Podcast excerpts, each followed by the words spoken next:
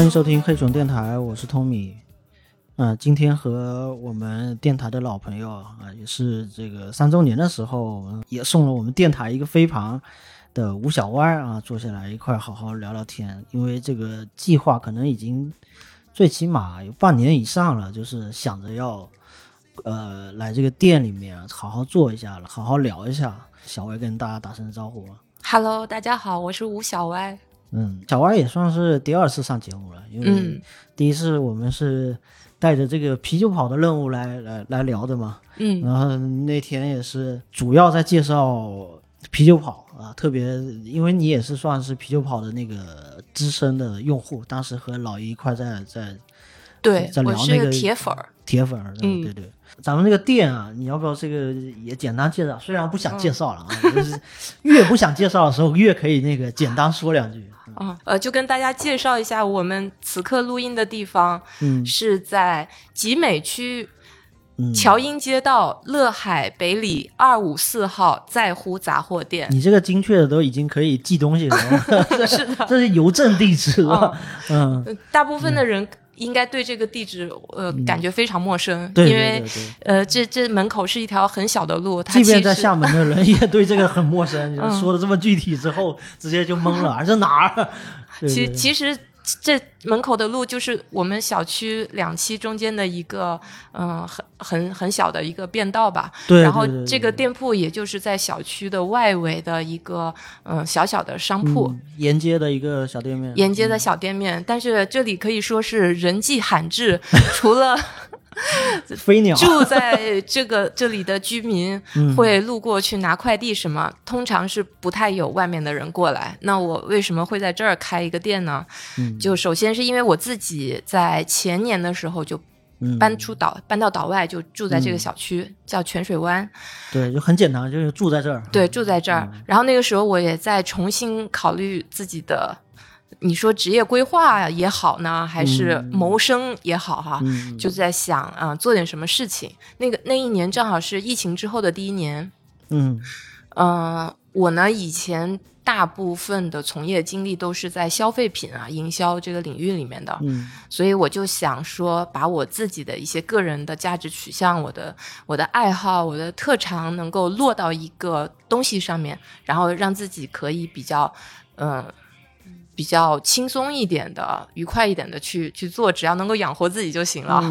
所以当时我就想说，嗯、那不如我开个店，因为以前，嗯、我做过运动用品、服装、食品类，就大大小小的店，在我手上开出来的应该也有上千家了吧。所以开店本身这件事情对我来说难度不是特别高。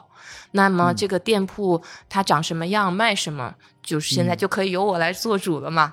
嗯那个时候我就把那个重点放在可持续生活上面，因为我觉得疫情之后我自己的生活是多了非常多的线上的购物，尤其是嗯频率非常高的这个日常的生鲜啊，嗯呃家庭用品什么的，然后家里面的包装垃圾是成倍的增长，嗯再加上那一年厦门正好建成了新的海沧，有有一个全国最先进的那个呃垃垃圾处理厂，你知道吧？？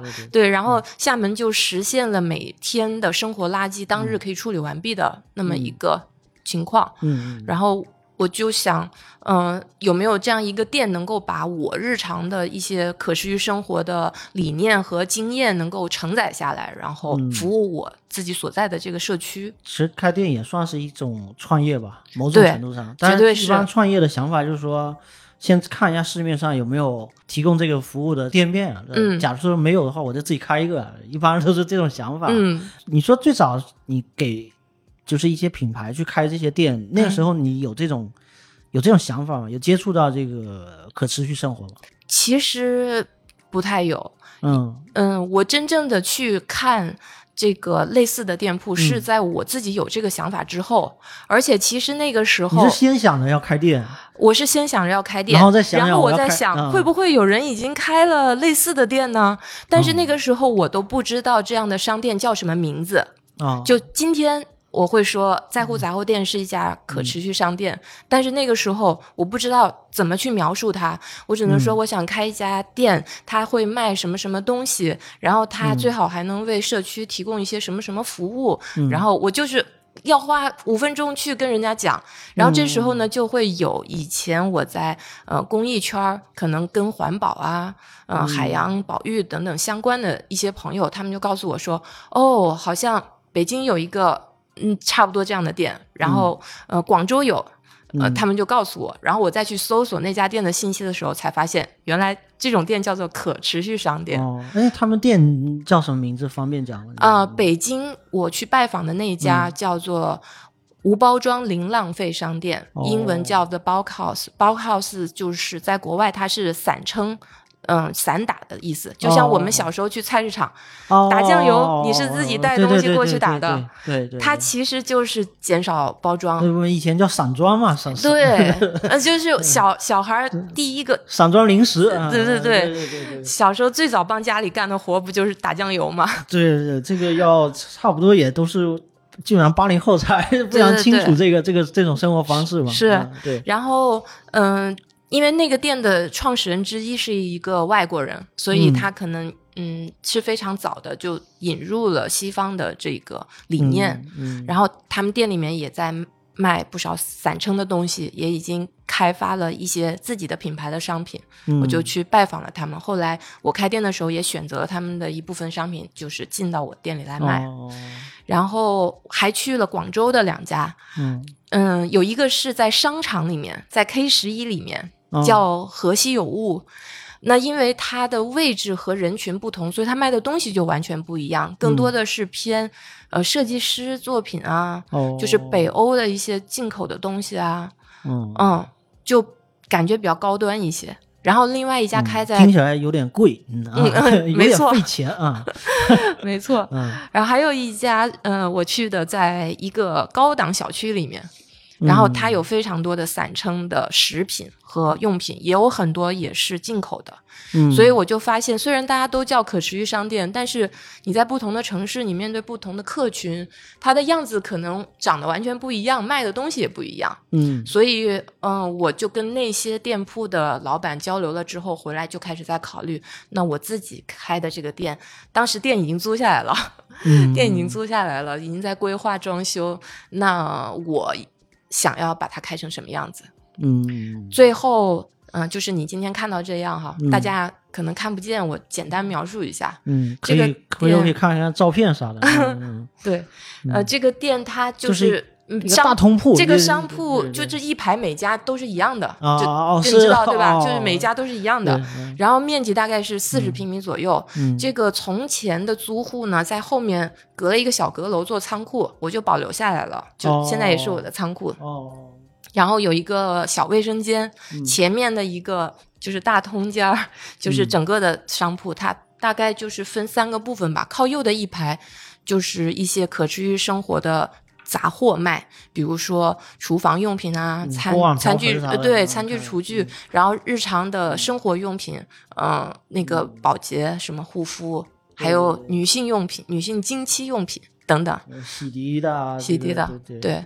然后靠左边的这一排墙呢，最显眼的就是一个大冰箱，这个冰箱里面都是酒，大概有三四十款的精酿吧。嗯 然后我也会隔段时间去更新它，里面嗯、也会有我们本地的品牌，也有外地和进口的我自己喜比较喜欢的东西。就是嗯有很多人问我说，嗯、一个可持续商店为什么要卖精酿呢？嗯，要是你之前没接触这个理念的话，你可能会直接整个店都是精酿，我 猜。不是没动过这个心思，后来怕自己把自己给喝 喝倒闭了。嗯、一个是因为嗯、我跟 Tommy 都是精酿爱好者哈，嗯前精酿爱好者嘛。对对对对，我还是还是还是是先戒戒酒，嗯嗯，但是我们这个社区附近它没有很好的酒吧，如果我要出去喝呢，就必然要打车或者是叫代驾，挺麻烦的。是，嗯而且有的时候你可能就是晚上就想喝那么一口，没必要跑太远。嗯、我就首先是出于满足我自己的需求，去弄了一个小冰箱。开业的时候是单门的一个小冰柜，但是哦很快我就发现，其实我们小区里还有很多类似我这样的人，他们晚上出来遛狗的时候呀，取快递的时候呀，就会想顺便喝一杯，在门口坐一会儿聊个天儿再回家。那我就把一个单门的冰柜换成双门的了。嗯，现在呃，这一柜的商品可能是店铺里面流通率最高，被称作最可持续的商品最。可持续。好，再接着往下说，就是你应该回头要倒逼这些精酿的厂牌，他们也要开始研究研究可持续的这个包装的事情，可啊，能。对呀、其实我嗯，在对嗯我的客人，我也在给他们推荐，比如说同样是一个酒有易拉罐装和玻璃瓶装的，嗯，那中国人到底哪个更很多中国人的传统观念会觉得玻璃瓶的会更好。嗯呃，尤其是现在不还有很多人认为玻璃瓶的可乐就是比易拉罐的可乐好喝吗？呃，好像有一个传统观念，好像玻璃瓶好回收，回收完了之后又回到那个工厂，呃，但是中啊国其实现在没有做这个玻璃瓶的回收了，就是都后来都砸了，就是到最后那个因为它的回收成本，嗯嗯，和它这个新的那个成本，它不不成正比。对它其实本身啤酒瓶是一个非常值得回收的东西。嗯哎、咱们这就终于又圆回来了哈。就是你在德国的超市里面会发现，那个货架上卖的瓶子，怎么有的都已经磨得很厉害了，新的旧的都有，嗯是因为他们的那个啤酒瓶，嗯、有一个标准。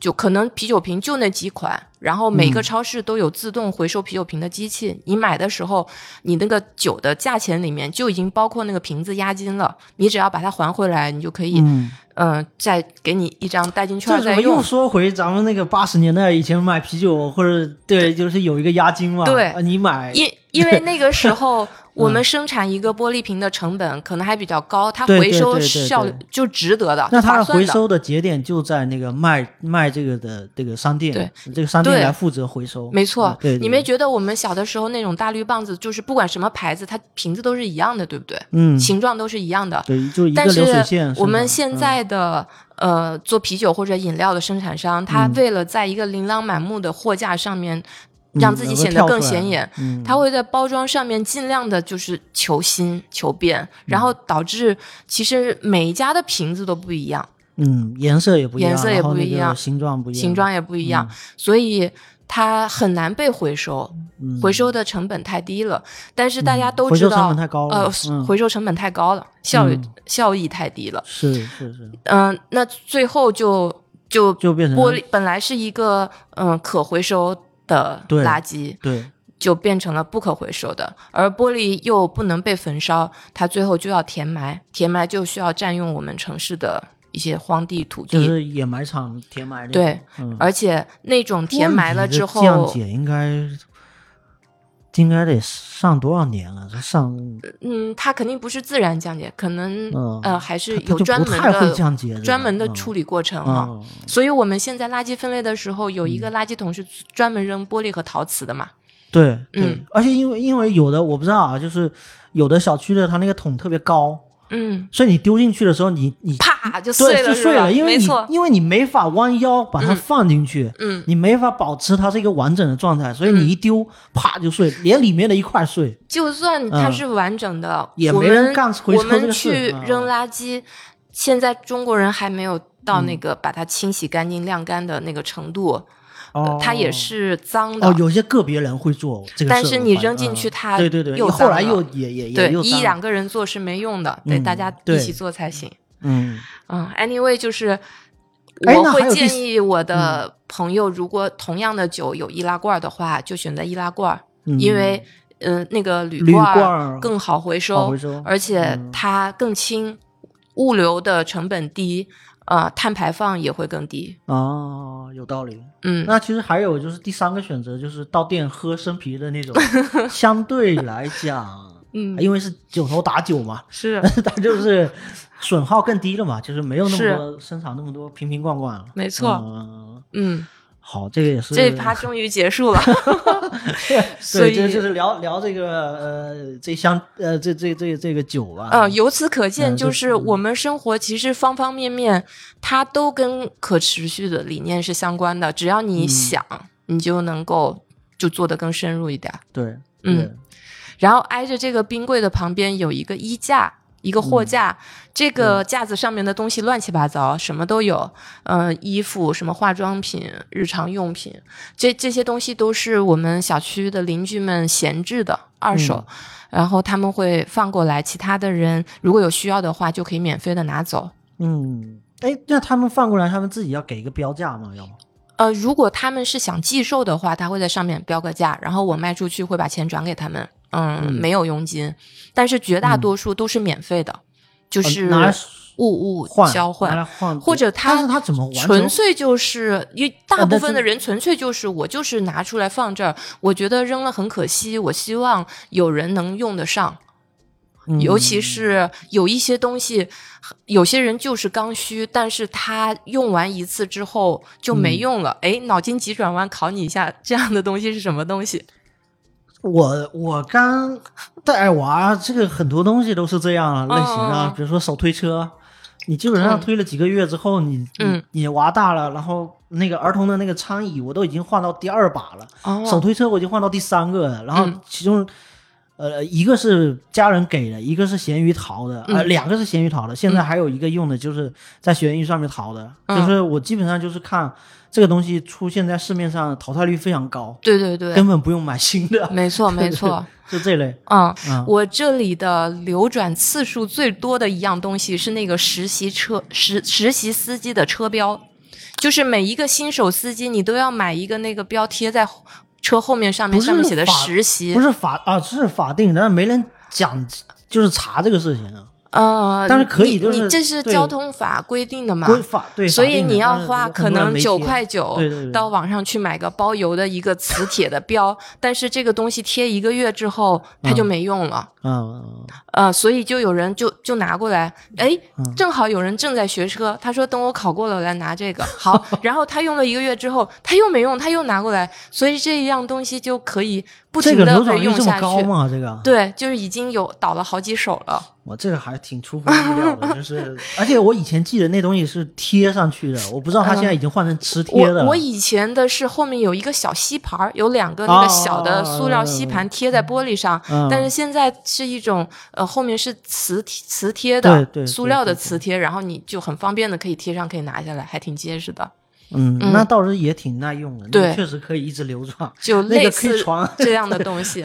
还有你刚才说的嗯那个小孩的东西，因为长得快嘛，对，嗯、我也碰到个特别有意思的事儿，就是有两个邻居，一家呢是有一个五岁的哥哥和三岁的妹妹，嗯。然后另外一家呢就刚好有一个四岁的哥哥和两岁的妹妹，嗯。于是乎他们两个孩子的衣服就是一直淘汰下来，都可以送给另外一家的两个孩子。就是直接接，直接就接上，接上对对 对。对。而且，呃，很多家长就是他在网上买二手的吧，他会有点担心那个卫生的问题。就我跟是你互互相不不认识，我也不知道你以前是怎么清洗它。但是当大家是邻居的时候，哎、我见了面聊聊天儿，我会嗯对互相会更加信任。嗯，然后第就是一心理次，上感觉嗯好一点，但实际上很多东西就洗干净了，就是没就心里感觉，对对嗯然后自从第一次就是那第一家人拿了一大堆的衣服过来，我给他呃就是按照尺码什么分好类，男孩儿女孩儿的分好。然后第二家人家过来发现，哎，这全都是我们家孩子能用得上的，我就给他们直接给这个 match 上了，就说，哦。哎，这样你们连链接上，链接接上，嗯。你们以后可以自己直接来不用来我这店里了，你对们可以直接对接。对对对，嗯。所以呃，闲鱼啊、转转就是也是个非常好的，嗯、让我们减少消费，呃嗯。然后让物品能够更多的。嗯，流转使用的东西，但是有一些可能价值不是特别高，然后或者比较特殊的东西，如果你社区里面有一个实体店，嗯能够，呃，能够提供这种服务的话，我觉嗯得会、会更好，至少你还少了一次发快递的这个物流的碳排放吧。哦，对对对对对对对。嗯其实你在买咸鱼或者卖咸鱼的这个又是一个增加这个好多、嗯好多的这个这个。如果是嗯个很贵重的东西，可能你你发个快递就还挺值得。但是有些很多东西就是它本身又不值多少钱。对对对对，嗯，所以一般很多东西卖的时候都在上面标注是同城自提嘛。哦，对就，是一些小东西，你自己过来拿，我也不会给你寄的，你就你就反正有时间过来拿就对了、嗯那种。这个嗯方面，呃，就最有代表性的就是，嗯你看那盒手机壳，哦哦，那些手机壳就是。我们每个人可能都有不止一个手机壳吧？对有时候用着用着，它其实还没坏，就你就是想喜新厌旧，对喜新厌旧，就看这个图案很好玩，然后就换下来。呃，后来我有一些客人，他们就会路过的时候进来看看，哎，有没有新的手机壳我能用的，然后就换下来，就把自己的直接放进去。那下一个人可能又过来，就又把他的那个给换了。他嗯其实不需要买，有的时候只是一个新鲜感。是是是是是，嗯原来是通过购买来补偿这个新鲜感的。嗯这个这一块刚好也就聊到了这个店面跟社区，其实它你本身也是一个社区店嘛。对，前面你聊这个说我们不是很想去跟别人聊这个店，其实我也理解，就是说，如果你不是在生活在这个周边，嗯你嗯可能是个厦门其他住在其他地方的人，你你专门过来这个店拜访一次，其实是没有特别的必要。没错，嗯，就是它社区的属性很强，嗯，就是嗯。你你专门过来还还有点本末倒置了，就是有点有点这个意思，就是他并不是说要让你来打卡，就是这种这种感觉，就是嗯。也不是那个网红店，虽然挺网红的啊，就是 又上了这个这个什么微信支付啊什么这那的，就宣传的口径很多，但是呃，真正他作为社区的这个地方，是我我很很感兴趣的，就作为社区的一部分。嗯比如说我现在自己在呃社区，我们自己小区是没有这样的店面啊，我相信嗯百分之八九十的小区都没有这样的店面。我们常见的店面就是那个快递的驿站，那个是几乎几乎现在每个小区都会有啊，租一个不大的店面，然后基本上就是放那个快递的嗯包裹，我隔壁就是对，放包裹，然后那个包裹呢，可能有的会再开几个货架卖卖东西，顺便兼卖一些东西啊，可能嗯。就仅此而已了。嗯。它作为社区性的一个参与的一个就就或者说我们的一个交互的一个空间嗯。是不太充足的，它空间不够大。你看我们这个店，我们刚才没描述完啊，就是这个两排中间是有一张大长桌，这个桌两张，两张大长桌拼起来啊，这差不多有三米的快快快四米的这么一个大长桌吧。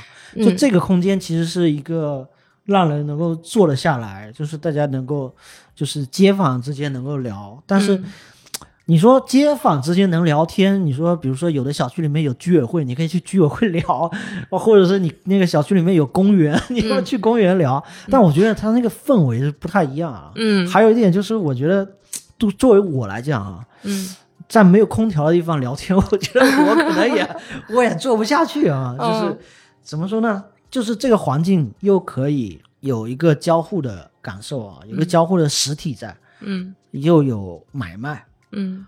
我觉得小区是需要买卖的，因为我嗯。现在最近在、呃小区里面有一个刚刚成立的业主群，嗯，业主群又开始分裂出一个新的一个闲置物品交换群。哎，我们也是哎，对，就是 先有个大群嘛，嗯。然后大家都有东西要要那个嗯。要要要要卖，然后又发现厦门有一个很独特的，我不确定是不是，反正全国都会有这种，就是会有一些呃别有用心的团体嗯。在很多的小区的门口贴一个二维码，说你可以加加入他们的闲置群，然后这个闲置群可能有时候可能会很失准。就是那个不是你自己小区的，哦。他就是一个人海量的各种小区去贴，然后你嗯刚好没有在那个限额可能两百人以内，然后你加进去了之后，发现那一群人，嗯，没有你自自己这个小区的，然后你在上面卖东西，我自己试过很多次啊，嗯。就是效率非常低，嗯。就你每次发完之后就石沉大海，嗯。就是后来发现。呃，每个人都有这种就近交换的这种或者就近卖掉的这种需求，那我就发现，哎，大家都在业主群里面在在在在卖，然后后来大家说有点刷屏了，嗯 再刷下去有点刷屏了。后来说、嗯那还独立吧，独立了，就最后又分裂出来了一个、嗯一个那个闲置群。然后闲置群最近在琢磨一个事情，要准备开始摆摆摊了。啊啊二手就是跳蚤市集，对对对，就非常自发的，就大家都想到了，就是每嗯一个邻居说了一点，然后另外一个邻居跳出来是，对呀，该摆摊了。而因为但是因为前阵子太热了，嗯热到大家实在没有想那个呃出像太门太阳出门儿，就是呃最近开始凉快了，就开始准备把这个东西弄在一层，然后就说、嗯呃。而且所有的就是我，而我发现我想到了，别人也都想到了，就是说，哎，这个事情做了对社区有益，嗯对社区的小孩子也有益。小孩子不是缺乏有暑假吗？嗯缺乏锻炼吗？是缺乏这个社交活动吗？这个跟着爸爸妈妈一块出来，这种这种在小区里面这种互动啊，哎，都想到了。我就发现，但是这东西是需要从慢慢一点点一点点去弄。但是我们即便是那种啊，有点像是我们最终如果是办成了一个。呃，交换市集或者说一个跳蚤市场啊，那只是说临时性的，嗯那差不多一次性就要解决掉所有的这个需求，嗯解决掉，完就收摊了，就有点像赶虚，你知道吗？就是嗯那那那个跟有一个店，有一个那个持续的一个一个实体在这放着是完全不一样的。对，嗯呃，就是你你今天看到这个架子上面摆的满满当当的哈，我嗯隔一段时间还会清理一下，就是把很长时间都无人光顾的东西，不要是 就对给它分类回收掉。嗯但是刚开业的时候其实是很空的，就是我自己放了一点儿我自己的东西，嗯然后示意一下，写了个牌子，然后大家还不懂，就是他没有做过这种啊啊、在国外叫 swap 嘛，就是、嗯，呃有的国外的社区他们是周期性的有这种交换活动的哈。然后你要跟他解释啊，这个真的是免费的，然后你不用以同样价值的东西换，你如果需要，你现在就能拿走，你什么时候有嗯闲置的再拿来都可以。嗯然后会有两个极端，有一些人是非常不好意思，就是、嗯哎呀，我一定要给你点钱，嗯，嗯就是我这个我直接拿走了，我自己会觉得。很很不舒服，嗯我说行吧，那你就觉得值多少钱，你就给我多少钱，我就放在我们店的一个公益基金里面。哦哦，这个等会儿也也可以再讲一下 也。是一个。嗯然后还有一种、嗯一类人呢，就是啊，真的是免费吗？拿多少都可以吗？我说是的，然后真的他真的就会拿很多，而这时候旁边有一些客人就看不下去了嘛，就觉得你看这个人贪便宜啊什么的。然后我说没关系没关系，只要是他真的用得上的，嗯那也许人家家庭条件不一样，就是我觉得都是好的。嗯哎，果然过了一段时间之后呢，那个拿了很多东西的客人，嗯他又拿了很多他们家闲置的东西过来。嗯就是我觉得你就是大家互相充分的信任的话，嗯。这个这件事情才可以运转下去。就是任何一方如果不够信任、嗯。或者信任不对等的话，那这事情是不成立的。这个东西好像和这个我们就是他都有住在这个小区，好像有一点有没错有点关系。嗯。如果假设他不是住在这个小区，嗯，他可能没有这样自己的一个对自我的一个一个一个约束约束，对对对嗯，对，因为这个小区的居民或者是租客，嗯其实他已经是有一个门槛哈，淘汰了一部分人嘛。是是嗯是是，而且他们。呃他不，因为他那个位置，他那个门牌号什么这的，他的固定的嘛，就是他对，他做的事情实际上是因为别人都是看着嘛，嗯所以他会有这样的一个。因为我自己的那个小区，我也在感觉到，呃，大家其实会呃，因为所谓的抬头不见低头见，但但因为没有社交关系，没有微信群之前，大家可能会更加的随便一点。嗯。但发现有微信群之后，大家会更。就是有一个网络 ID 之后，我能不能马上、我能马上艾特到某个人，嗯，假设一个人做了一个太出格的事情，他可能会直接被抓出来批斗。是。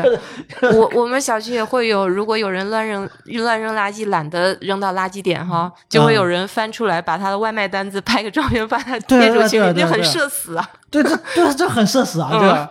因为因为我我也我也在小区里面，我我也在负责干这个事情啊，嗯因为我我经常扒人家的垃圾，是不是嗯。然后我这个怎么说呢？可能每个小区都有类似的类似的嗯类似的事情况。对对对对所以刚开业初期的时候，其实我做了好几次线下，就跟你们一样面对面的物物交换活动。嗯，就是我会提前发通知，告诉大家说，呃，这个星期六下午，呃呃，嗯然后整天都可以，你随时可以来，然后大家就把东西铺在这个桌子上，你来嗯了你就可以换，然后大家通常都是会那时候是已经有店面的情况下，然后办了这样一啊、次对，呃，就是为了呃引导大家形成这个习惯，哦是是，所以做了几次之后，你就发现，呃，我不需要再去组织了，就他们可以随时，嗯、有空的时候就过来。嗯嗯，就是把这个信息先传递出去对就，就而且嗯、会会让大家习惯。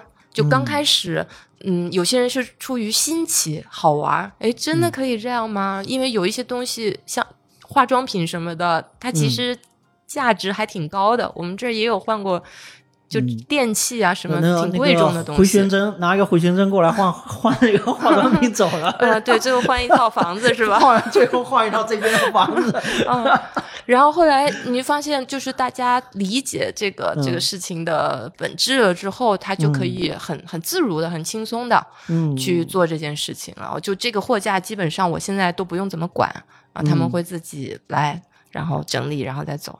对，就是那种自发的那种感觉会特别好，就好像嗯。一个事情它是一个滚动在向前的，就不需要去推动，它就会自己、自己动起来这种感觉。，嗯对你，你今天过来，现在是八月初嘛，哈，嗯。这个店开了一年零两个月，嗯，就是跟它开业的时候，其实已经长得很不一样了。嗯。现在你会觉得就是挺饱满的感觉，是吧？就是啊。所 所看之处都都被都贴了各种东西对。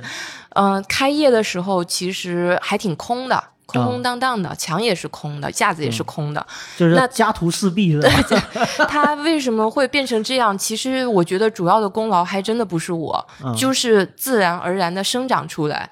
比如嗯拿我们刚才说的这个桌子为例啊，我们现在做的这一套桌子，呃，和这个椅子，嗯是我的一个朋友他搬家闲置下来就送给我的，开业的时候。哦，所以开业的时候只有这一张桌子，哦后来我很快就发现它不够用，然后哦我就自己去附近的一个卖那种板材的店哈、就拿废料和闲置的宜家的那个四个桌腿自己拼了一个桌子，就哦放在旁边。但那个桌子不够结实，它只能摆东西。你要想做什么事儿的话，它就有点晃悠。嗯我就在闲鱼上淘了一张和这个尺寸一样的桌子，还正好就在我旁边的小区，我是自己拿回来的，也没花路费。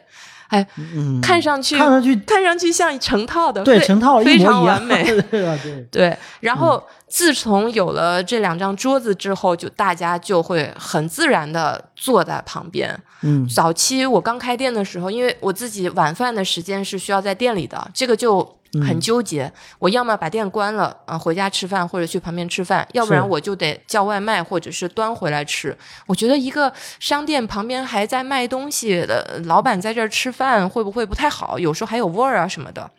这也是百分之九十的店基本上也就这样了。呃，其实个体户都是这样的哈。对对对对，但是后来我发现，我有几个呃，就是单身的这个这个朋友住在这个小区的，他们会在下班的时候直接把晚饭的外卖叫到我的店里来，然后大家会两三个人、三四个人拼一桌，分享自己的外卖。嗯，就你你只能叫一个菜啊，我也只能叫两个卤味啊。点像上班族啊，他可以午叫个水果，对就他们嗯本来是互相没有什么交集的，虽然在一个小区，但他可能在这个店里面认识了之后，发现哎，咱俩每天吃饭的点儿还差不多，然后反正回家也是一个人，不如就在这儿一块儿拼、嗯啊，嗯拼个晚饭好，然后那我就很自然的接受了在店里面吃饭这件事情，呃，嗯于是就是大家就认为。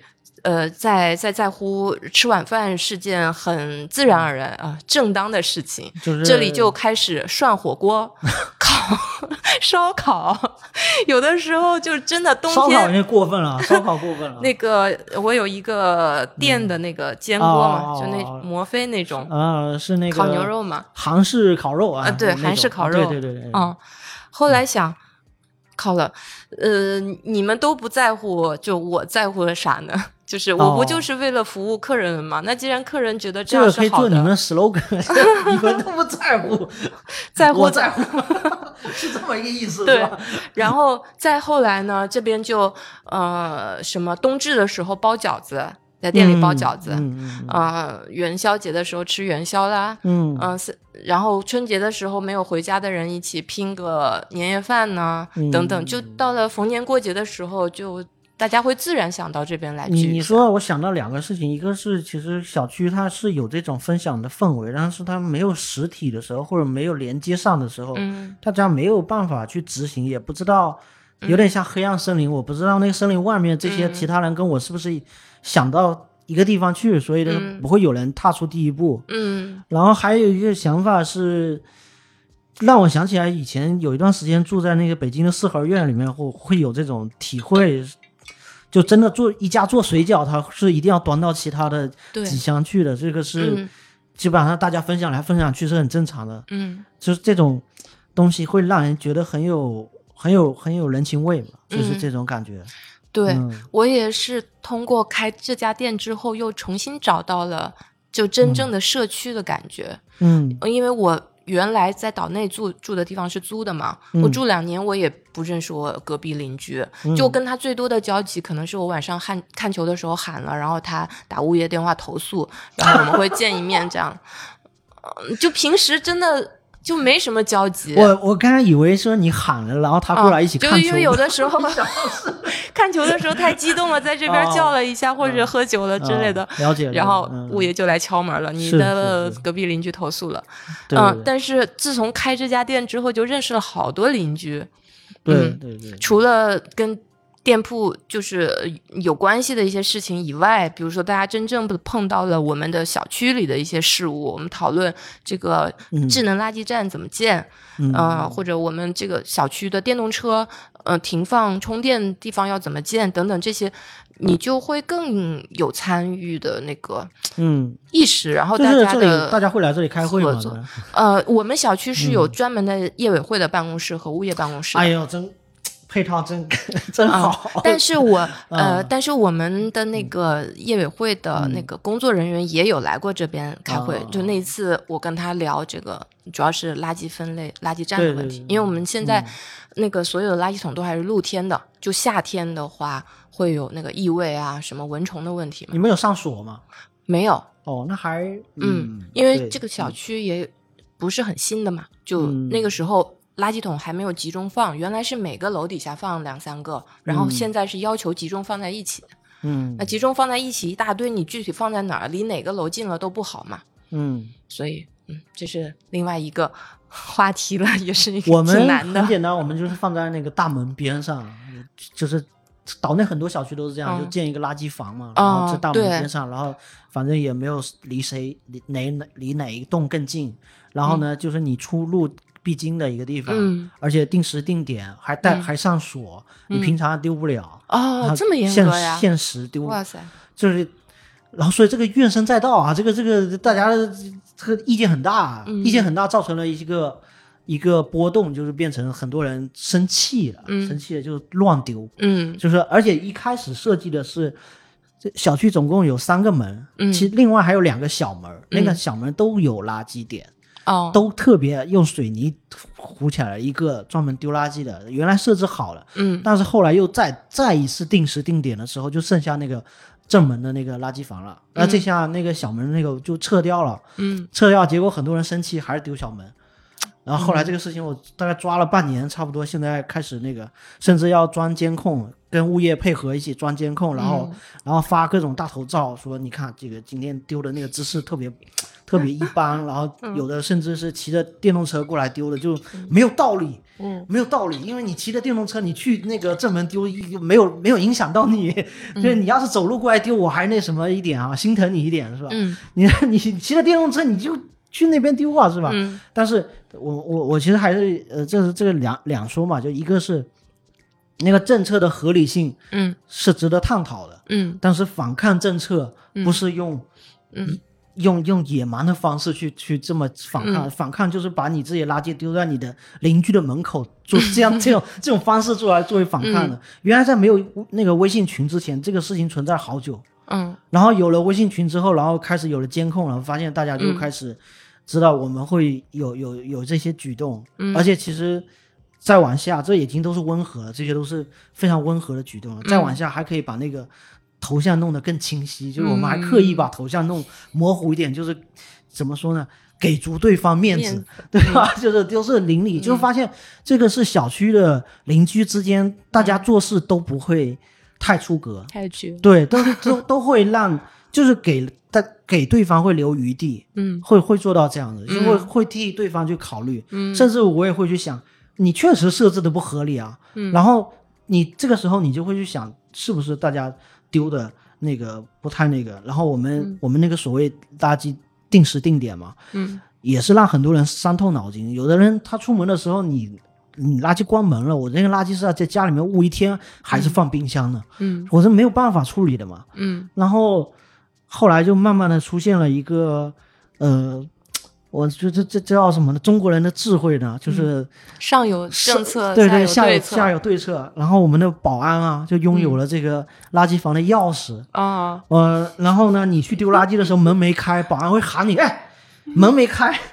嗯 把钥匙递给你，然后你过去把门打开，把垃圾丢进去，然后你再走，这样嗯就是大家各退一步。嗯啊，这我没有定时定点到这么严苛的地步。然嗯后呢，你丢也你有办法丢，你也这也说得过去。我们在嗯安抚那些乱丢垃圾的人的时候，再给他补一句说：你嗯真要丢，你随时丢也是丢得进去的，你不要找借口，嗯好吧？我们还是可以那个的，是吧？嗯实在没有办法，你就找保安问一句，你也能丢了，是不是？这个就发现，在小区里面大家商量这个事情，就能把这个事情推进下去。嗯那你要真的按那个来，我觉得就是双方就是谈不拢。我觉得就是，嗯我觉得这个就是，呃，你你有这样的空间，相互之间能能聊事情，我觉得比比完全陌生人的状态好好太多了。就是原来像你说住岛内，我我原来这个我住了快十年了，就是我从来不问小区任何事情，我就我我就是。我我也是业主啊，但是我嗯从来不关心这个小区的什么事情。我相信绝大多数的人嗯下了班，反正当做一个睡觉的地方。嗯我在我在这里待着，然后我周末在这待着，然后白天上班。这个小区跟我的关系实际上没有什么连接，嗯，尤其单身汉是更明显的，尤其是单身的。对，一旦你结婚了啊、一旦你有了小孩，这是两个里程碑。当你到了有小孩这个阶段，你会发现你跟小区的那个连接就非常的明显。像我这个这么一个刺头，嗯我就第一时间我就发现那个所谓的无障碍出行，简直是就扯淡。嗯，我就特别推想，车出去对对对，我特别想拎着那个 哪个人过来，你嗯给我把这个工程看一下，这个地，你推着那个手推车，你给我推推看，是吧？你没有一条路能走的，嗯对啊。然后我就说，那这个就是问题啊，为什么我嗯之前没有这个，我之前看不到这些问题？嗯就是你没有到这个里程碑，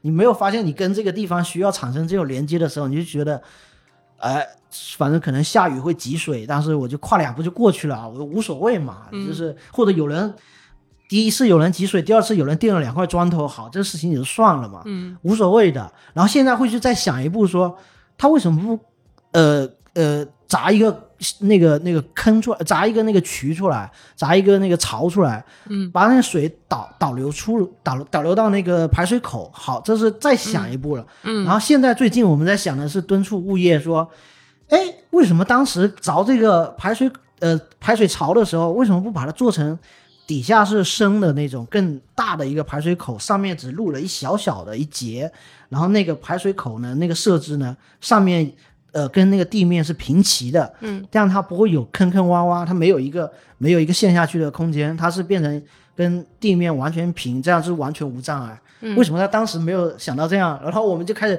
进一步的追问哈，嗯然后然后物业说了，那那我们等那个下次改造的时候一起弄嘛，反正这类似这样，就是就是会让人。你发现人连接在一起啊，就是你你你你说一句，然后我说一句，然后大家就产生了一个可能呃更进一步，或者是相互能够认可的一个方式，就是我觉得是对自己生活的那个那个一亩三分地会会更有一个推进作用。嗯我我觉得就我，所以我特别想要跟你聊，我就觉得。我们没有这样的一个，我就我特别想你们去开个分店，哎你知道吗？，Tommy，你刚才说的这些让啊我觉得你很有潜力做这件事儿。就在那也 也弄一店？其实它是呃是一个店也好，还是它是个麻将馆也好，嗯，啊还是麻什么将，馆 就是它这这个形式形式不重要，形式不重要对对对啊，它的内核啊内涵很重要啊对内涵更重要。就是呃，你刚才说嗯说的里面，我发现你是能够看到问题，而且你愿意主动的去找解决方案的那种人，而且你也是有行动力的人。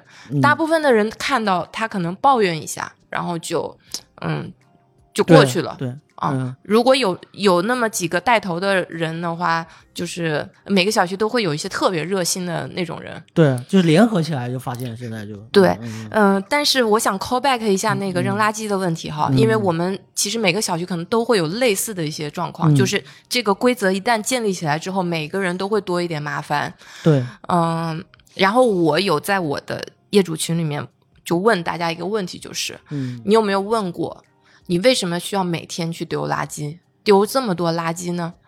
如果说这个问题就深麻烦的，。如果说到麻烦程度，还有比日本更麻烦吗？人家是垃圾分类分得非常细，然后每一种垃圾都有指定的日期和时间。十几种分类了，对，然后分不好还要罚款，对吧？对对对然后呢，我有去过德国的朋友家，他们是呃每周一次，你只能提前半个小时拿到你们门口，然后垃圾 车拉走。嗯如果你这周过了之后，你就要在自己家里再放一周。嗯然后在美国的朋友家，他们是到周末的时候自己开车主动拿到垃圾站去分类投放。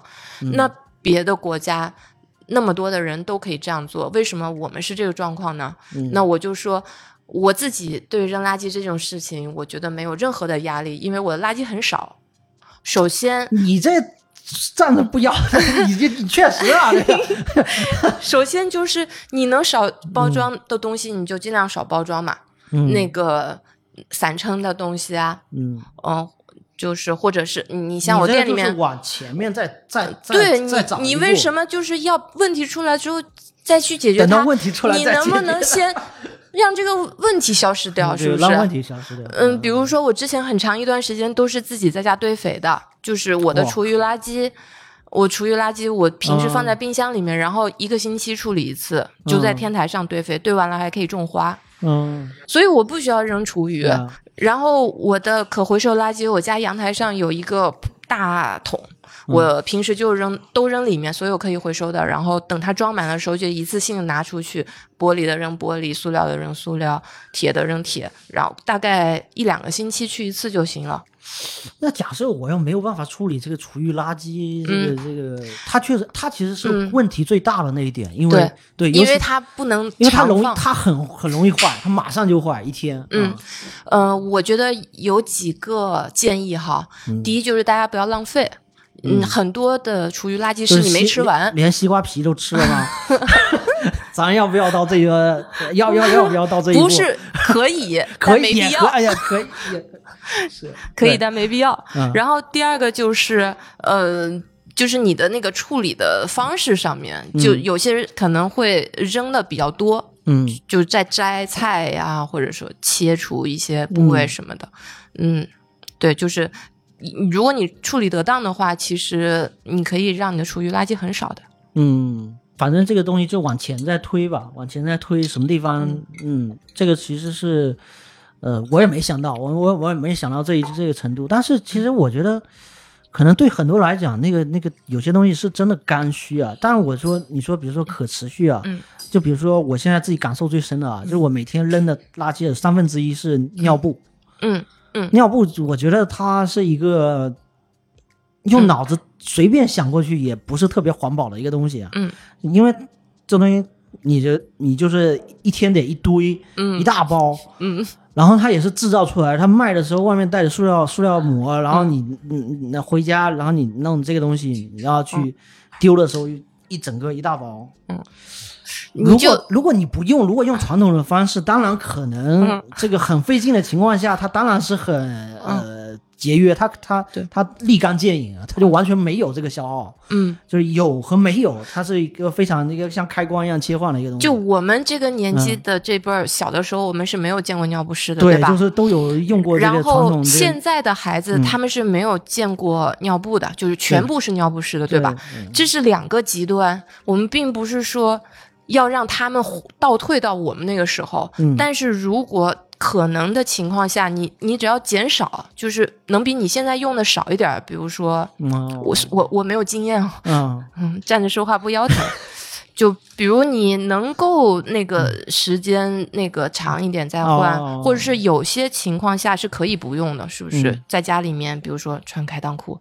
哎，我们为什么要说这么换点别的垃圾说一下？会会浪费的，会会出会有现一些浪会出费现浪费。嗯有时候自己会误判，然后呃换的过过勤了，过度、对也会会有这种情况。所以这也是我跟好多朋友讨论到可持续的时候，嗯、就是让他们望而却步的一个点，就是嗯。他们觉得，要做就做绝对，对他们很希望就是我可以一步到位，但你其实一步到位。其实那个会很夸张啊，就是我这么说吧，嗯我自己认为不可能。就是我们是个生活在现代社会对对对里的人，我也要嗯叫外卖的，嗯我也要打车的，嗯，我也不可能全部都买没有包装的东西。每天骑自行车什么的，但是 我只要就是在每一个消费的行为的时候，多去想一下，就是我有没有更好的选择，嗯就 OK 了。那我只要每个人就是多多考虑这么一步，嗯你只要做的比你以前稍微好那么一点儿，我觉得就很好了。但是这个东西它本身哈，它确实好像是不管是欧美啊，或者是很多国家，或者我们国家也在强调这个碳中和的一个事情嘛。嗯它可能是大的一个国家层面，这个那个，我觉得可能我们肯定是不太关心这个所谓的这个。这也关心不了啊，其实，嗯但是我们从个人层面关注这一点，包括你对这个东西感兴趣，到底它一开始它最吸引你的点是什么？我当然肯定不是特别大的，比如说嗯我为了这个地球能够更好什么之类的，我觉得就很具体的这东西，它打动你的点在哪？嗯、我我跟你有一个共同点，就我们都不是本地人嘛。嗯，嗯，你，们家是哪来着？是三明，哦，对，我我们都是我们都是新厦门人，我们都是。厂矿子弟我们家是中石化的，对，呃嗯、你们家我们是化工厂，化工厂化也是一样，也也石油化工厂。对对对对，所以我们嗯非常清楚，我们原来就是父母生活的那个环境是怎么样的。就嗯我们家一直到现在，常年都是在全国空气污染倒数的，后来没还没有改变吗？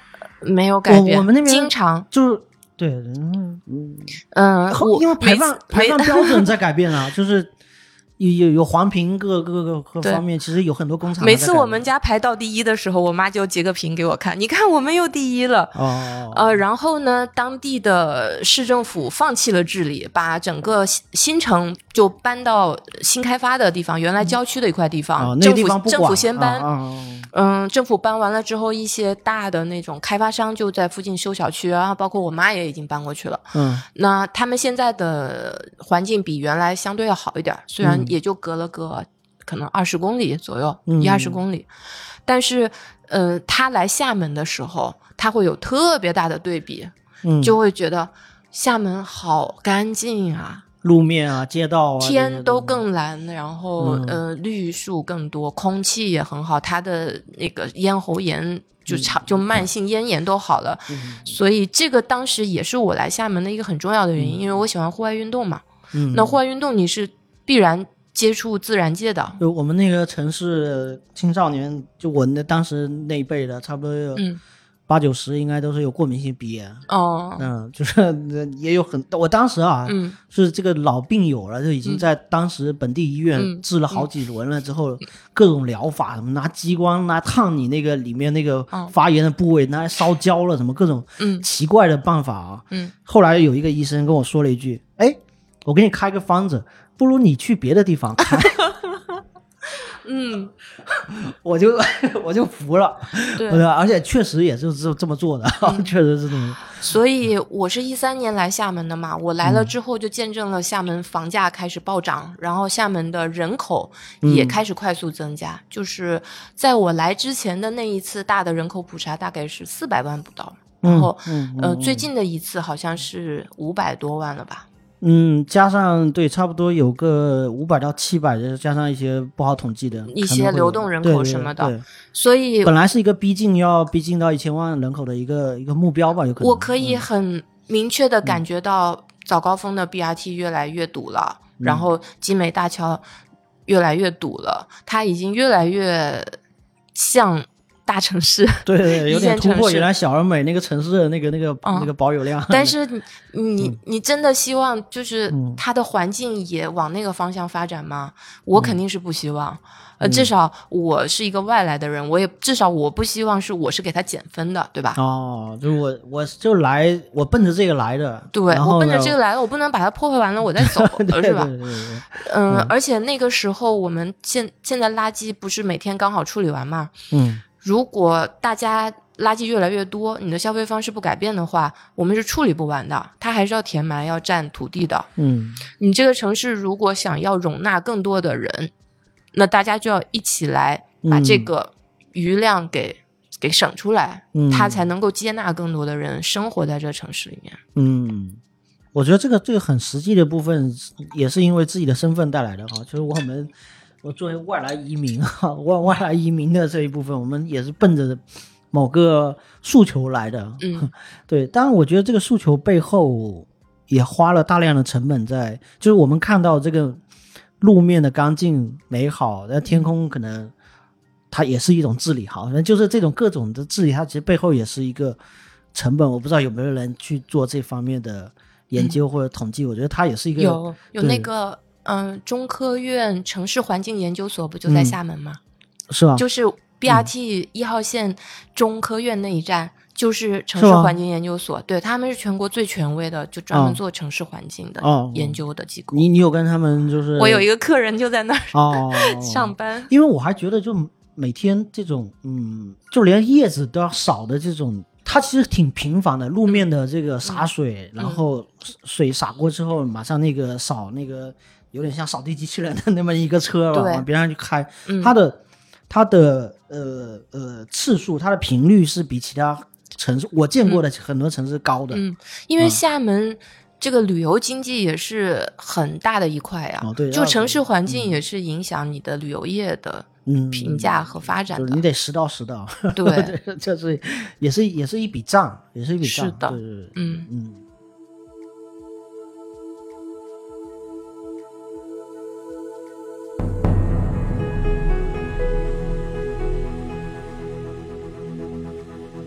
那再聊聊飞盘，那一个小时打不住啊。会有这么多可以聊的吗？哦，哎，我先拿一个过来。咋了？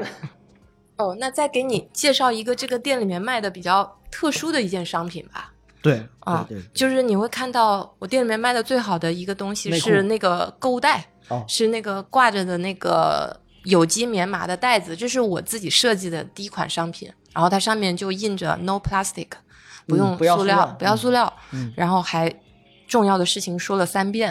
啊，对对对，但是我、我真卖了一个纯塑料的东西，嗯。就是飞飞盘盘，嗯。因为飞盘这个东西它必须用这个塑料来做、嗯。啊，它不能替代，嗯。它总不能是铁的、嗯。啊、纸的都不行。嗯，所以就那阵子你，就那次你送我的时候，我突然回想了一下，哎、咱们不是那个可持续嘛？然后你送了我一个塑料，嗯，然后塑这个料上面写 “no”，no plastic，但下面还 还多了一行字，就是除哦了飞除了飞盘，除了飞盘，嗯。呃，但是我手上拿这个盘跟普通的飞盘不太一样的是，你可以看到它上面有一些麻麻点点的这个东西。嗯，看上去有点像那个稻壳做的那个，你对对对对，是因为这个盘里面有一定比例的原料是用回收的飞盘做的，哦，啊、就是它是是一个回收材质的飞盘，但是它是按照标准飞盘的嗯、呃规格、手感、重量嗯等等嗯。去、去做出来的。太专业，因为嗯。好像如果要做这做到它要呃可以达到这个，比如说比赛的标准等等，它是需要拿到认证的。对，如果嗯它用完全可降解的材料做，它可能会有问题。对，会它所以这个就是它经过了好多次的打样、调整配方、比例、工艺等等，才能够做出来一个能达到那个标准的一个回收材料的盘。这个是我跟福州的星火飞盘一起开发出来的，就是我们是国内第一个用这个回收的材质做成这个标准的盘的。嗯嗯，我们现在就是，嗯、都会让全国各地的盘友把自己用坏的、用废的盘就寄给我，统一的回收。完我、哦我店里面会积一段时间，够一大箱了，我就寄到他们工厂。哎，我能不能理解，就这个事情本身，它其实也不是说非常的量很大，就是嗯它、其实它也不是一个耗消耗品，它也不是说一场比赛我玩坏几个盘，也没有这种，我我们上周末刚结束那个沙滩赛嘛，嗯四个场地，两天，呃，就旁边它是一个湿地，呃，啊就你扔到那里面捡不出来的有三个盘，哦，呃，还有两个是因为对抗太激烈被掰弯了。哦，所以在比赛里面，这个盘的损耗是比较高的。但是我们日常的话，日常的话，我们有统计过，平均一个盘的寿命是两年。对啊，它就是你在草，就是你在运动场上玩，你别在水泥地上呃玩，那个就很容易磨坏嘛。嗯，但是还有很多的，就是玩飞盘人，他会有很多盘，就是那个盘有一、哦就跟我们的闲置物品是一样的。哦，你其实没有在用它，它就放在那里，哦，放久了之后，塑料也会老化，也会氧化，然后你再一用的时候，它就特别容易裂开，哦或者是变形等等。所以呢，它是一个，它是一个消耗品，但不是那么高频。对，它不是那么高频，那是嗯有、有意义的，就是把它切换成这个可可以更好一点。嗯，当然这个量对于现在整个飞盘的数量来说，那是杯水车薪，嗯只是它更多的像是一个营销或者宣传上的东西吧。宣言啊。对，他就是可告诉别人说还可以这样，嗯，嗯，而且我把一个这么纯塑料的东西嗯都能够做出可持续的意义出来，那么你在其他的方面，你都可以想办法去改进你现在这的行为。可也是一种释放的一个效果，因为你自己玩飞盘嘛，然后你嗯自己觉得一直玩那种塑料飞盘，可能自己会觉得这有点说不太过去嗯，啊、然后这这么一个一个过程，我们上周末做厦门的沙滩比赛，嗯。就是号召大家，你过从全国各地过来的时候，你可以顺便收集你自己的旧盘和你身边队友的那些废的盘，你哦，带过来给我们回收，然后收了几十个，还不错。哎，随着这个飞盘运动这两年这么火爆，嗯。以后可回收飞盘可能是一个回收里面的大象。其实对于工厂来说，他们是不划算的，就是看不上因这个，因为他做这个可回收的盘，呃，它的成本比新料做的更贵，因为它多了一个回收的步骤嘛，嗯而且呃还有一个开发的成本。嗯呃，但但是它卖的价钱呢，它又不一定卖的更贵，因为大家怎么都会觉得说，哎，这是个旧的东西。嗯我现在是卖同样的价钱，嗯但是普遍消费者心里面会认为说，它其实应该更便宜一点，嗯哦，所以它利润是很低的。嗯嗯就因为我没有中间商赚差价，嗯 所以我愿意做这个事情。而企业本身做这个事情，它也可以说，如果从利益的角度来讲，它嗯其实是很它没没头脑，就没有没有没有需要去做这样这么说吧，我认识的所有现在的飞盘的厂商，就是比较好一点的，嗯他们都是满负荷在开工的，就供不应求的。哦嗯，所以你要让他再分出一些精力生产对对线来做对对这个的话对，它是不划算的。对，相当的不划算，就等于说这个是现在正正正在赚钱的一个事情，是是，那每条生产线都是每天都能赚钱的一个事情，对对，嗯。耽误人家赚钱嗯就不好了。但你提到这一点，就我想到那个最近在看那本书，就是那个王邦的那个呃贫穷的贫穷的的质感。感，上面也会有提到，像英国的那个社会里面，它嗯。小到社区，小到小到乡村，很多的这个社区里面会有很多这样的，嗯。首先是公益组织，还有那个对。呃他是在那个食物银行嘛，对食物银行，就是嗯它有这样的连接，嗯。然后然后也会有大量的企业会去参与进去，嗯，我觉得好像企业企业会有这种参与感，我觉得是挺怎么说呢？就是这个东西还挺我觉得嗯那些企业应该都是在有余力的情况下才愿意去做这个事儿。但是中国现在的企业，尤其是疫情之后，大部分的中小企业其实是挺艰难的。对对对对，那他可能顾不上嗯做这个事。嗯我特别羡慕王邦，就是去英国之后，他加入的第一个那个这种社会组织就是食物银行嘛，他有嗯。很多的想法和观察都是在那里面做义工的时候去发现的，嗯，不然也就不会有这本书了。他那个也挺有意思的，就是给大家发吃的，就是给、嗯。给给这个，而且就是他也强调了，就是说做公益不是要要选择对象，就是不是要我今天选择什么，你要符合这个标准我才给你发这个，嗯。就是你只要有需要就会，有点像你刚才前面说的这个东西，就比如说我拿一个东西免费放在这里，我也不会觉得说你拿多就会怎么样，就是、嗯。就这个东西我是不挑的，嗯，嗯、我有一次在厦门，我忘了是在哪个肯德基的门口，我看到他们有一个冰柜，就是哦，他们嗯，像那种嗯大连锁，他们是有严格的规要定，丢掉的对，就是这个食物对，呃因为在食物银行上就干这么一件事情嘛，就嗯把那个要它过了多长时间之后，你就必须要下架嘛。其实它的很多企口感业都是这样，我们可以理解啊，就很多很多很多店，包括嗯超市、商超，嗯，他说我今天没卖掉，我我就是要销毁。对，那问题是销毁就是浪费啊，嗯，尤其在中国传统观念里面，这很我以前在上海，我就看到我们家楼下那个 Seven Eleven 的店长，每天晚上十二嗯点就是要把所有的面包下架，把所有的袋子都扯开，再扔到垃圾桶，因为他不能，他不能一个完整的商品扔出去。是是是，那他也担心，怕被人捡走，然后会怎么样？会对对对，会影响他他商誉嘛？嗯，对，影响他商誉，所以他要把每个东西都破坏掉再扔，就很浪费。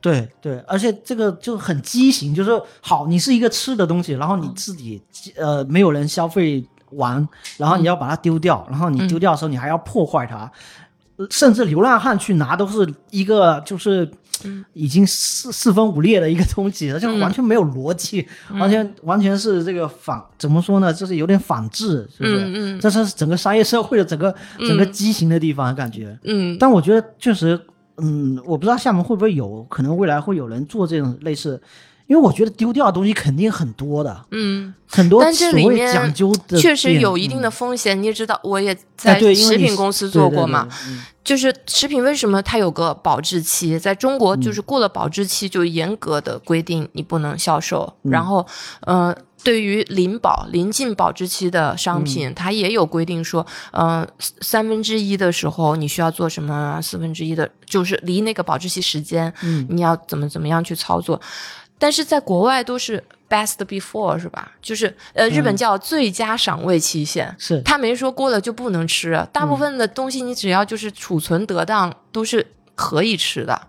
嗯但是中国就是它过了之后，你再提供给消费者，你是违法的。嗯再加上如果有储存不当的风险的话，它变质了呀，或者它被污染了什么的，那出了事儿就没有人能够承担责任。他可能会被告到很惨。嗯嗯，对，嗯，而且有的 商超什么的，如果销售这个过期食品，嗯也是罚款嘛。就是如果嗯嗯嗯，就是这个东西对而且对他的商誉影响非常大。这可能是法律层面，这可能是立法层面的层面的问题，嗯造成的一个结果。然后我觉得可能这个，其实那个书也确实都对我打开一个很多的认知嘛，就对于这个浪费是无无时无刻不存在的，就是只要你你只要你不去想，可能你就不觉得它是浪费。嗯那你一去仔细去想，你就发现好像没有必要浪费那么多这种感觉。嗯，嗯我们最开始不是聊到可持续商店，嗯就是其他地方的，嗯、是什么样子嘛？嗯就是我在上海和北京还看到有一些可持续商店是由街道开的，就是也是开在社区里的，但是它不是私营的。它是由那个街道去运营的，嗯他们里面的东西就是很多其他商户的库存啊，或者说工厂积压的一些东西啊。食物银行的这个概念。对，但是它嗯没有食品类的东西，哦就是日用品比较多。哦嗯，就是对于很多公司来说，这个商品可能你没有价值了，就也不会再卖了。嗯呃我如果要处理它，可能还要额外花一笔费用呢，他就把它捐出来，就捐嗯过去。那个商店就可以把它分门别类，再标价去卖给低收入的人吧。嗯，我我觉得好像有点像我前我们前面在聊那个一个小区里面，大家互相不知道彼此存在，就是大家如果没有人踏出那一步，就永远不知道是对方跟你想到同一个路子上去了，然后可能也许这个在所谓的这个可持续上面，有很多人觉得。也许我想到，但别人可能假设这些店家可能他也在琢磨这些事情，但我没有、没有人去干，说说我去问一下他们，你这些不要的东西是不是你要销毁啊，还是要干嘛，是吧？可以去，这这我觉得这个可能只是一个窗户纸，但是没有没有捅破而已。嗯。嗯。我开了这个店之后，就认识了附近嗯一些其他店铺的老板嘛，啊。我就发现其实也有很多人有类似的想法，也在做，只不过他们没有打着这个可持续的旗号。嗯，就比如我前不久在带一个叫做低碳本地游的活动，就带大家用徒步的方式走集美学村，哦。然后把一些店铺串联起来，嗯、包括这其中会到那个土头水吧，它嗯。整个店铺全部是老板自己手做出来的，然后全是旧物，哦旧物改造。哦，虽然也跟我差不多时间开店，但是看嗯上去就像百年老店。我 我的说法，因为他的东西都是旧物改造的，嗯。可是他并没有觉得说，哎，我是在做什么环保公益什么，就是他自己的价值里面，他认为这些老东西被扔掉很可惜，他会把那些拆迁搬走的人留下的旧家具啊，或者人家可能就不要了的瓶瓶罐罐拿回来再去嗯改造之后重新用起来。嗯，它的改造是改造成什么程度啊？这个呃，比如说他们的桌椅板凳啊，嗯就可能原来是缺损了的，哦就会被当成废木头，但是嗯他把它修好。嗯，嗯，哎，你有空去一下你就知道了。所以我发现就是集美真的有非常多有趣的店。嗯嗯，这个可能在岛内的空间下可能很难存活下去。嗯，嗯对，我觉得它它有它存在在这里的这个天时地利人和，我觉得，然后你嗯。刚好这个串联多做一做，我觉得真的很、很很很有价值。还有我们还去拜访，就是也是在大社里面开工作室的东南相见工作室，他哦们是做闽南或者说南方的一些老建筑的改造。嗯把一些村，尤其是村里面的那种老房子，改成新的公共空间。有些会作为村集体的用的，有一些是他们会做开发那个乡村旅游啊，嗯嗯，游客服务等等那些东西，就修旧如旧。是是是，嗯我我前面跟那个呃，我之前去了一趟那个晋江的呃武陵武陵古建筑群，其实它是也是闽南古厝，嗯面积非常大，非常多的，然后它就。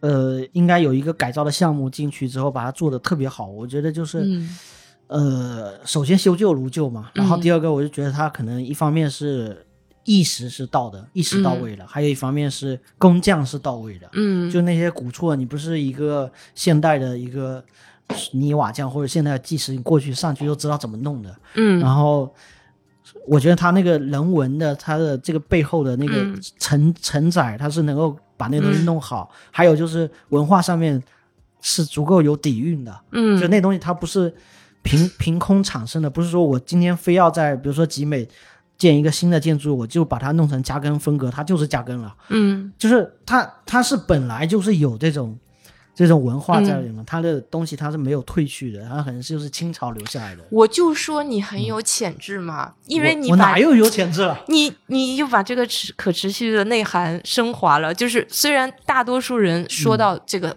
话题的时候，都在嗯、呃围绕在环境这一块，嗯，但是其实可持续的概念它是多方面的，包括你刚才说的，其实是一种文化保育上面的，哦。就包括小到我们街头的一个传统小吃，它会不会被工业化在呃什么中央厨房做完了之后，再到很多的连锁店去卖，还是说嗯。这一个小店它保留了传统的手工，在这个店里面去做，这个嗯。也是一种可持续。对啊，其实对很多的这种原来在路边的做这种手艺，其实对嗯他们来说。已经是不可持续了，就是很多都没有持续下来，啊，不见。还、嗯还比如，我觉得社区又有它的可持续性，嗯就是你如果单独开一家店，我如果单独开这家店，没有大家帮衬哈，我很难的。就嗯就像你刚才喝的咖啡是哪里咖啡附近的社区咖啡店烘的嘛，嗯，然后呢，我们也会互相推荐客人。然后我们也会通过这种本地游的活动，把其他的，嗯、什么喝水的店啊，什么卖小玩意儿的店啊，什么小画廊啊，串联起来。就是这个社区的生态，它是个可持续性，大家是互相支持的，我们互为客户。嗯，他也会来我我这儿买东西，我也会去你那儿喝咖啡，嗯然后我们还可以一块玩飞盘，嗯就是这个，我觉得可能是一个更更广义一点的可持续吧。嗯嗯，我我我想象一下，你这个店如果开在嗯，比如说万象城或者是那个 世贸那个两把刀那个里面，死了两百回了，两百回都不够，那个对对，肯定肯可能会有人打卡，然后发现什么啊东西啊，然后就走掉了。嗯，对对，嗯嗯，赶紧开分店吧，这个这个可持续、啊。哎，你别说啊我还真的就是接到不少、呃邀请，嗯、有一些是嗯有钱的，就是说，哦呃，我投资商业模式那个、啊、对对对，我我给你投资，然后比如说。一个地产商他会啊说：“哎，你就在我的那个项目里面，嗯每个每个小区开一个。有点像装点他的那个门楣。对还有一类是啊，全国各地的都有。哎，我有嗯。碰到就是四川很南充，嗯。就很小地方的人，他会问说：“哎，我想加盟你，你就那个帮我开一个一样的店在我家这儿。”然后我都跟他们说：“不好意思，我觉得这个没有办法复制，因为它根本就没有标准化。”嗯嗯嗯，不可能有标准的，而且它也完全不是在我的掌控里面去发展的，嗯就可以说是这个社区的人大家一起去开的这家店嗯，所以你刚才开玩笑说，如果可能是个棋牌室或者麻将馆啊，对呀、对你可能是麻将馆，你不可能不是卖这个。我就觉得如果真的让我在四川开一个的话，我肯定开个麻将馆啊，可持续麻将馆是吧？嗯谁说不能呢？对对对，嗯，啊，行吧，我们咱聊了这么多，也是初步了解一下这个这个店面哈。就虽然、呃不愿意聊，也还聊了挺多的啊，嗯就是还是有一些呃，还是有些收获。然后我觉得不是说呃这个理念不是说真的要让大家呃见识，或者是让大家听到，或者是有领悟或者什么，我觉得我特别不愿意做什么这种教化什么的。我就觉得 可能你愿意知道，你肯定会知道，就是，然后你不愿意知道或者是怎么样，你肯定不会接触到这个这些东西。嗯我觉得就就这样吧。我觉得如果说他内心有有这个想法，他可能会突然间发现，哎，这个这个这个黑暗森林出来有有一个声波在传递出来，然后是在讲这个故事，其实是跟他脑海里面想的东西是这几乎一样的。所以我觉得就是可能做这些做一个这样的呃链接，也许、嗯也许可以有一个这样链接的效果。我我觉得可能嗯、呃回头看看会不会有其他的碰撞。啊嗯嗯，我就我们今天就先聊这么多，行吧。嗯对，最后可以再打一下广告吗？嗯你这店还需要广告吗？要的，啊，是叫好不叫座。好，你说，啊、就是欢迎大家来在乎杂货店。嗯、你可以乘任何交通工具到嘉庚体育馆，然后就在附近了，搜索一下就可以找到。嗯然后这里有可持续生活方式的一些商品，你也可以过来喝咖啡、喝啤酒、坐着聊天儿、看电影等等。就这个空间，嗯非常 open 的，向大家开放。就欢迎大家到这个小区来入住吧。对，就是你不买房的话，也可以那个租在这里，对，就挺好。欢迎欢迎对对对，好，那我们今天就先聊这么多，OK，拜拜。拜拜。